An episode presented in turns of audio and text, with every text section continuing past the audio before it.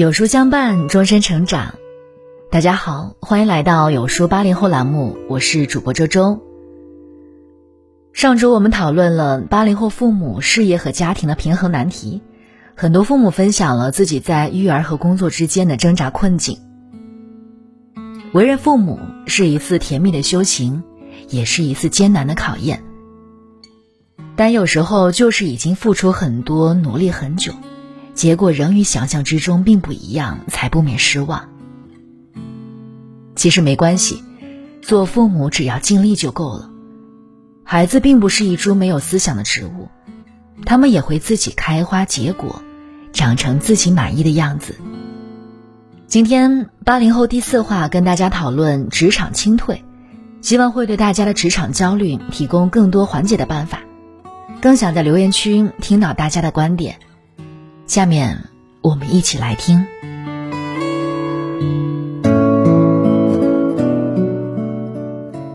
二零二零年，第一批八零后已经四十岁了。曾经我们设想了四十岁，家庭美满，事业中坚。可是真正到了，才发现，现实一地鸡毛，生活满目狼藉。上有老人，下有小孩儿，偏偏这个时间点，很多人的职场生涯眼看已经到头了。今年以来。我开始不断的听到身边有人或主动或被动的离开职场。无论哪种方式，面临的都将是一场人生巨变。但谁说变化中不是蕴藏着机遇呢？谁都避免不了与自己的四十岁相遇，所以不必焦虑，放轻松。始终记住那句话：人生就是关关难过关关过。欢迎来到第四话，八零后职场清退。如果今天的内容打动了你，记得在文末点亮再看哦。上周跟朋友见面，约在公司楼下的咖啡厅，看着来来往往的人群，发现了一个普遍存在的现象：在这些充满现代感、时尚感的办公建筑里。出入的基本都是二十多岁、年轻靓丽、阳光帅气的年轻人。三十多的人群都不多见，四十多的更是屈指可数。倒是有五十岁以上的面孔，他们是保洁阿姨、后厨师傅。不光是我们这栋楼是这样，所有光鲜亮丽的写字楼几乎都是这样。现代公司机器，就像一架巨型的日夜不休的吞噬器。养料供给是年轻的血液。那些三十五岁以上的人，他们去哪儿了？前段时间，很多公司收入锐减，裁员风潮四起，人人自危。那些三十五岁以上的老员工，成为最早被公司清退的一批人。刚过三十六岁生日的前同事雅丽，也不幸的收到了公司的裁员信。被清退前，雅丽是一位中层管理，工作已经轻车熟路，平日还算清闲。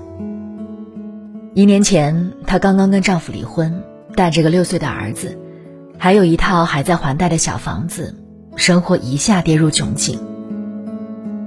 雅丽在这个公司已经兢兢业业工作七年，从知道他在裁员名单到被劝退离开公司，却只用了七分钟。他心里心寒又委屈，实在想不通。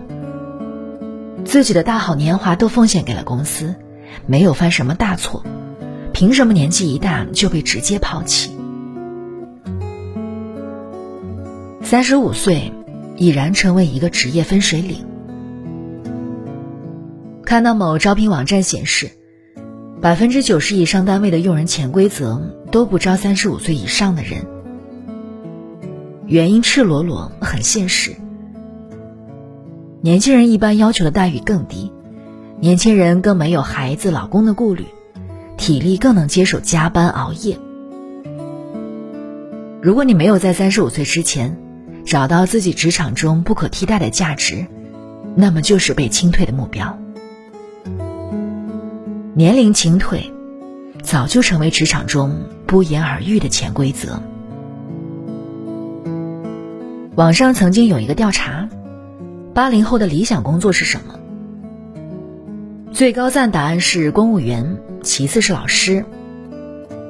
求稳是八零后一代最大的期盼。看过这样一段话，觉得很有道理。八零后一直是一个尴尬的群体，出生时赶上计划生育，成长过程处于国企改制及下岗潮时期。结婚时面临房价暴涨，结婚后又开始鼓励二胎，似乎整个过程都是危机感满满，已知目前的八零后群体成为最不会冒险的群体。用现今比较流行的话来说，八零后是最不愿意走出自己舒适区的群体，所以他们总是一不小心就会习惯待在自己的舒适区。时间轮换。他们既不能像父辈一样一份工作干到退休，更不能像后面的小年轻一样，一不喜欢就换工作。虽然时代跟每一代人的考题不一样，但是考核的宗旨都是一致的。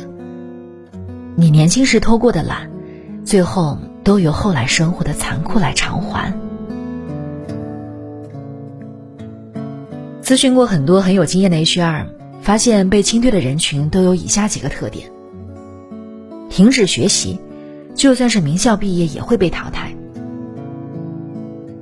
电视剧《都挺好》里有这样一个故事：大哥苏明哲小时候是个学霸，不仅高考以优异成绩考上了清华，最后又得到去美国斯坦福留学的机会。毕业之后，成功定居在美国，成为亲戚们艳羡的对象。后来因为母亲突然去世，他回国探亲，刚好遇上公司职裁员，导致他被公司辞退。被辞退的他，以三十八岁的年纪再去找工作，屡屡被拒绝。被生活压力不堪重负的妻子，在一次争吵中说出扎心的话：“现在已经不是你毕业那个时候了，作为一个程序员，你的年龄已经很大了。”你有年轻人学东西那么快吗？就拿编程行业来说，前几年流行的是 Java，这两年 Python 又很火。如果不保持持续的学习力，用不了两三年，世界就已经偷天换日，成为昨天的世界了。缺乏职业规划，注定一地鸡毛。我有个 HR 朋友说过一句话。职业的规划性，往往一定程度决定了一个职场人的结局。他给我分享了一个案例，在他的面试经历中，曾经有一个三十三岁的求职者，翻看他的职业履历，可谓是异常丰富。他原本学的通信专业，毕业之后，因为不想从事法学专业，所以就去学习了编程，结果从事两年编程。忍受不了加班敲代码，就预备改行。那两年新媒体行业比较火爆，他趁着行业兴起的大潮，又走进了新媒体行业。但是从业几年后，他又有了职业倦怠期。后来养老行业兴盛，他又一头扎进了养老行业。虽然他的履历丰富，但行业跨度太大，对每一个行业的认识不够深度。